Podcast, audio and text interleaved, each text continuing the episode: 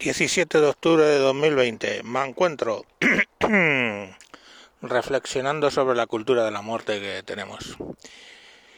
Eh, leo en la BBC mmm, la noticia de que Holanda va a legalizar la eutanasia en niños de 1 a 12 años.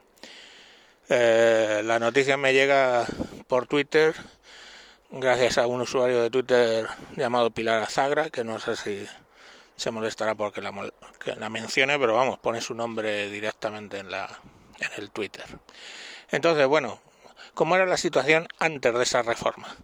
Los niños menores de un año, de conformidad con los padres, o sea, a petición de los padres, eh, y con el informe favorable de dos médicos, pueden ser eh, eutanasiados, pues bueno, si tienen una enfermedad incurable, eh, que les podría suponer gran sufrimiento y bueno y que y que el pronóstico sea de muerte probable. De hecho dicen probable. Uh, no sé probable. Pero claro quién define gran sufrimiento y qué define o sea, quién define qué es lo que puede sufrir una persona hasta dónde puede aguantar y quién define lo que significa probable. Pero en fin, vale, dos médicos. Y los padres y el niño a tomar por culo. Eso menores de un año. Ya estaba aprobada la eutanasia para niños de 12 años, mayores de 12 años. O sea, 13 o más. Eh, en ese caso es el niño que diga que sí, los padres que digan que sí y dos médicos. ya entendemos el tema, ¿no? Bueno, pues ahora se ha elegido que de 1 a 12 años podrán también ser eutanasiados esos niños si y solo si pues lo permiten dos médicos y los padres. Eh, con 12 años no puedes decidir sobre tu vida, con 13 sí. Y cuando digo decidir es porque el niño de repente diga que no, que quiere seguir viviendo, ¿no? No sé, yo me imagino a los padres y los médicos hablando delante del niño de 10 años y el niño diciendo, no, papá, no me matéis.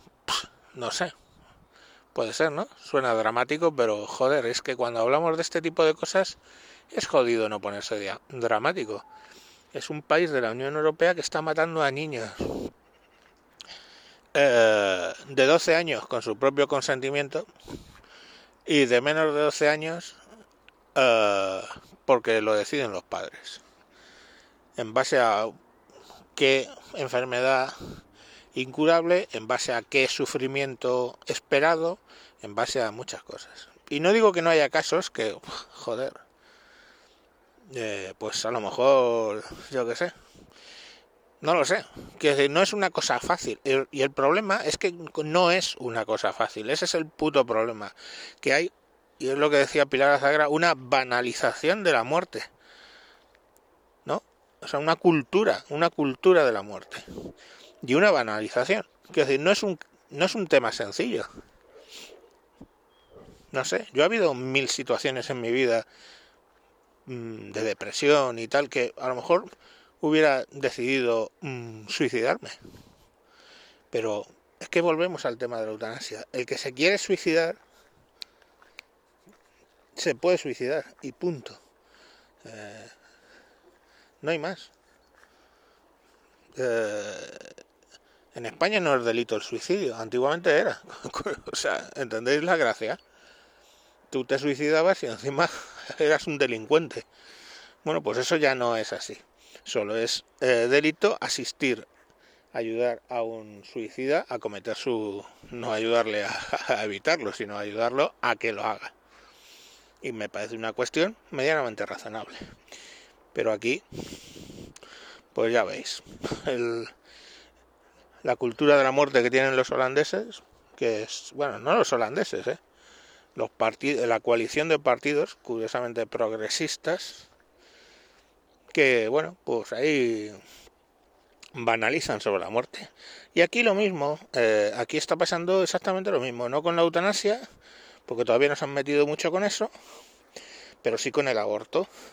Y ahora ya, pues el otro día teníamos a un, una representante del gobierno banalizando sobre que, bueno, una niña de 14 años puede tomar su decisión de que no quiere tener un hijo y los padres estén eh, preocupados por cosas más importantes. O sea, una banalización total.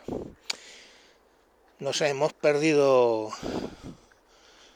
Es curioso porque somos una sociedad en la que de repente las bajas en guerra son muy problemáticas y es lo que ha hecho que muchas guerras en las que nos hemos visto involucrados termine con la retirada nuestra porque se acumulan las víctimas y la forma en que percibimos las víctimas de una guerra en Europa es distinta de como la perciben en África, básicamente.